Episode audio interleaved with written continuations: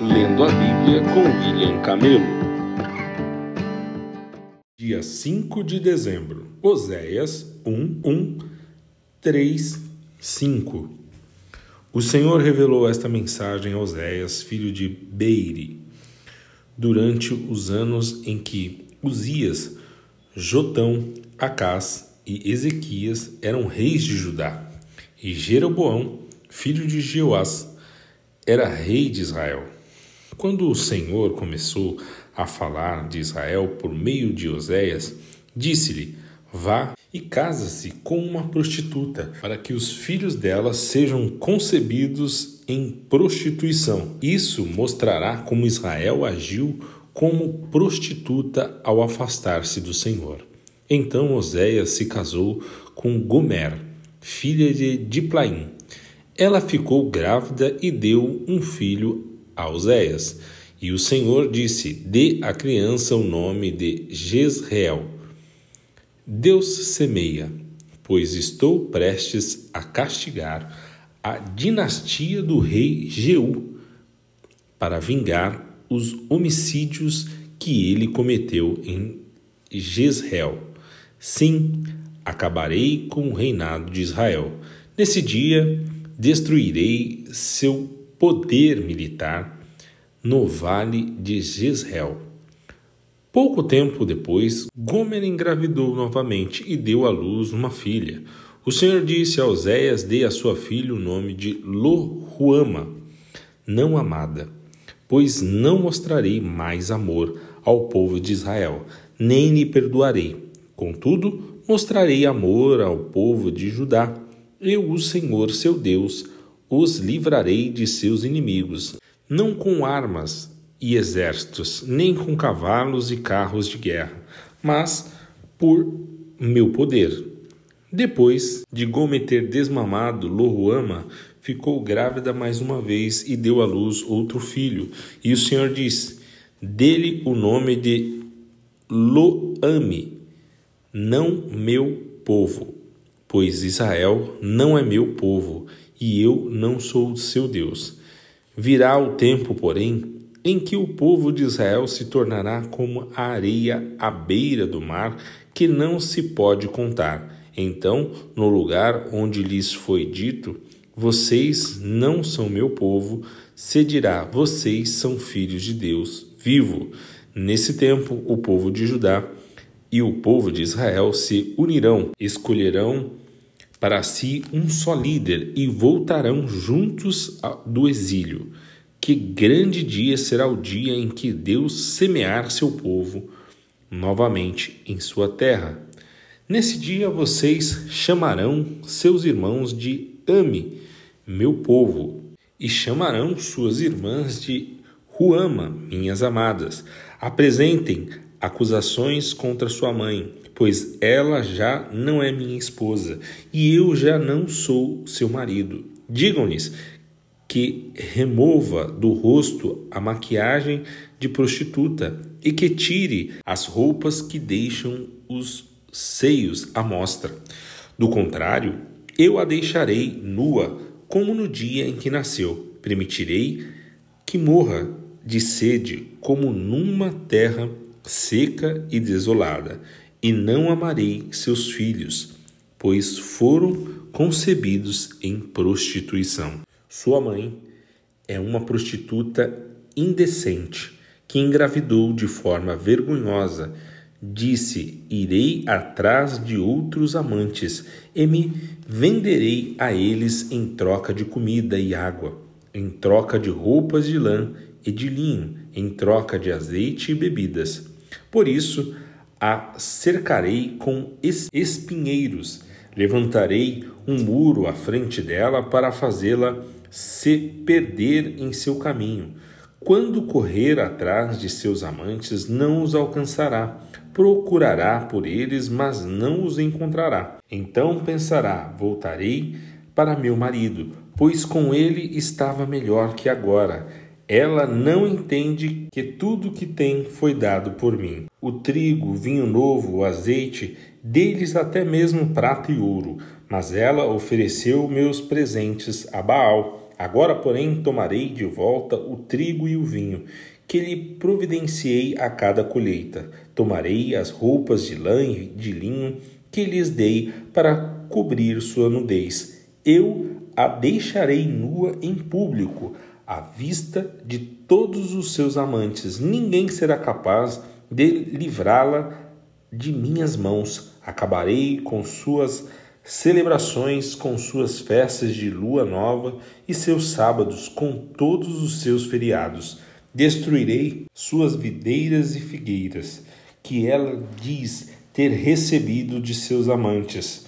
Farei que se tornem densos matagais, onde animais selvagens comerão os frutos.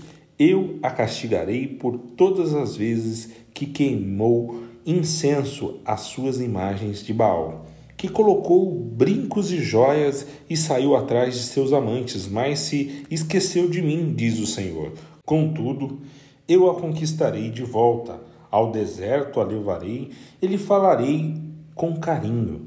Devolverei suas videiras e transformarei o vale de Acor numa porta de esperança.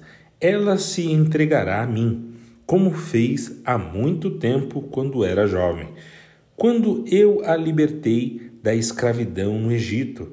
Nesse dia, diz o Senhor, você me chamará de meu marido e não de meu senhor. Limparei de seus lábios os nomes de Baal e você nunca mais o pronunciará.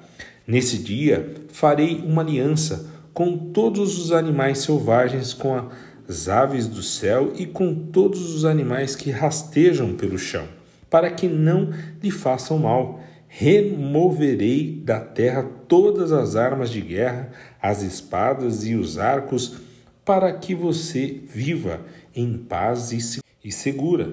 Eu me casarei com você para sempre, e lhe mostrarei retidão e justiça, amor e compaixão. Serei fiel a você e a tornarei minha, e você conhecerá a mim, o Senhor. Naquele dia eu responderei, diz o Senhor, responderei aos céus, e os céus responderão à terra. A terra responderá aos clamores do trigo, das videiras e das oliveiras, e eles, por sua vez, responderão: Deus semeia. Então semearei uma safra de israelitas e os farei crescer para mim mesmo. Mostrarei amor por aquela que chamei não amada, e aqueles que chamei não meu povo. Direi: agora vocês são meu povo. E eles responderão: Tu és nosso Deus.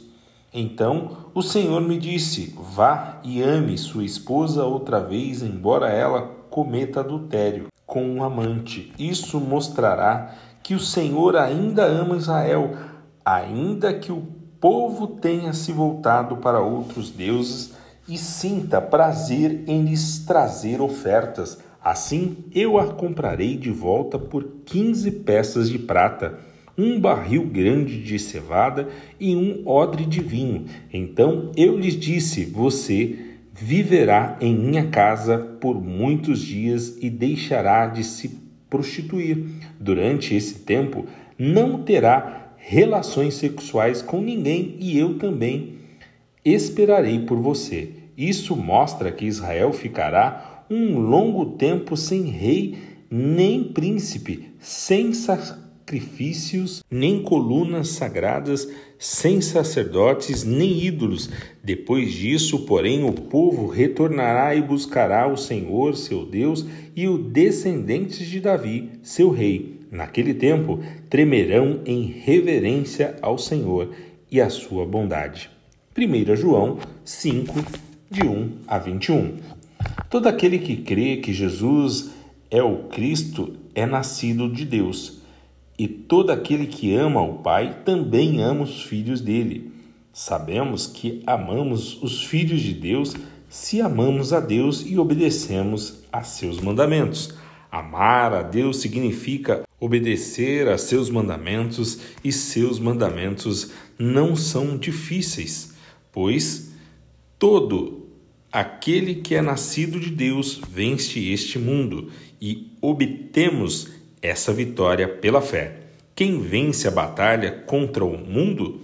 Somente quem crê que Jesus é o Filho de Deus. Jesus Cristo foi revelado por meio de seu batismo na água e pelo derramamento de seu sangue, não só por meio de água, mas pela água e pelo sangue, e o Espírito que é a verdade o confirma com o seu testemunho. Temos, portanto, três testemunhas: o Espírito, a água e o sangue, e as três concordam entre si, porque cremos em testemunho humano, certamente podemos crer no testemunho de Deus que tem ainda mais valor. E Deus dá testemunho acerca de seu Filho. Quem crê no Filho de Deus sabe em seu coração que esse testemunho é verdadeiro. Quem não crê nisso, na realidade, chama Deus de mentiroso, porque não crê no testemunho de Deus acerca de seu Filho. E este é o testemunho. Deus nos deu vida eterna e essa vida está em seu Filho. Quem tem o Filho tem a vida, quem não tem o Filho de Deus não tem a vida. Escrevi estas coisas a vocês que creem no nome de, do Filho de Deus para que saibam que têm a vida eterna. Estamos certos de que Ele nos ouve sempre que lhes pedimos algo conforme Sua vontade. E uma vez que sabemos que Ele ouve nossos pedidos, também sabemos que Ele nos dará o que pedimos. Se alguém vir um irmão cometer pecado que não leva à morte, ore por ele e Deus dará vida a esse irmão que pecou de maneira que não leva à morte, mas a pecado que leva à morte. E não digo que se deva orar por aqueles que o cometem, Toda injustiça é pecado, mas nem todo pecado leva à morte. Sabemos que os nascidos de Deus não vivem no pecado, pois o Filho de Deus os protege e o maligno não os toca. Sabemos que somos filhos de Deus e que o mundo inteiro está sob o controle do maligno. E sabemos que o Filho de Deus veio e nos deu entendimento para que conheçamos ao Deus verdadeiro Agora vivemos em comunhão com Deus verdadeiro, porque vivemos em comunhão com seu Filho Jesus Cristo. Ele é o Deus verdadeiro e é a vida eterna. Filhinhos, afastem-se dos ídolos. Salmos 124, 1 a 8.